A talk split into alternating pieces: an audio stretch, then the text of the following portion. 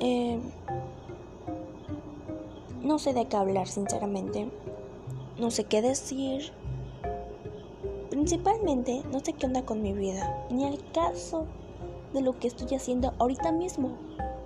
¿Saben por qué? Porque esta cuarentena ya nos hartó a todos. A mí ya me está volviendo loca. Creo que a todos. No soy la única. Y pues a veces te eh, el encierro te lleva a hacer cosas que no querías hacer en tu vida. Y pues, esta es una de las cosas que nunca pensaba hacer en mi vida. Crearme, eh, no sé, influencer tal vez. Bueno, quién sabe sinceramente si se diga así. Pero pues, es lo que estoy haciendo. Y solo porque estoy aburrida, bueno, y porque no sabía qué hacer. Hasta que vi, oh, un podcast. Ok, lo hago y luego qué pasa?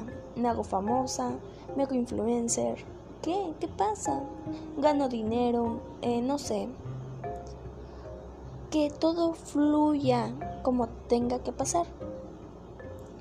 Pero pues, esta es la bienvenida a mi podcast. Hola, bienvenida, eh, no sé qué decir. Así que pues, esto es el final. No el final del podcast, ¿verdad? Porque pues tal vez hable de más cosas, de mi vida, de, no sé, de los adolescentes que son tan complicados que no saben qué maldita sea van a hacer en un futuro.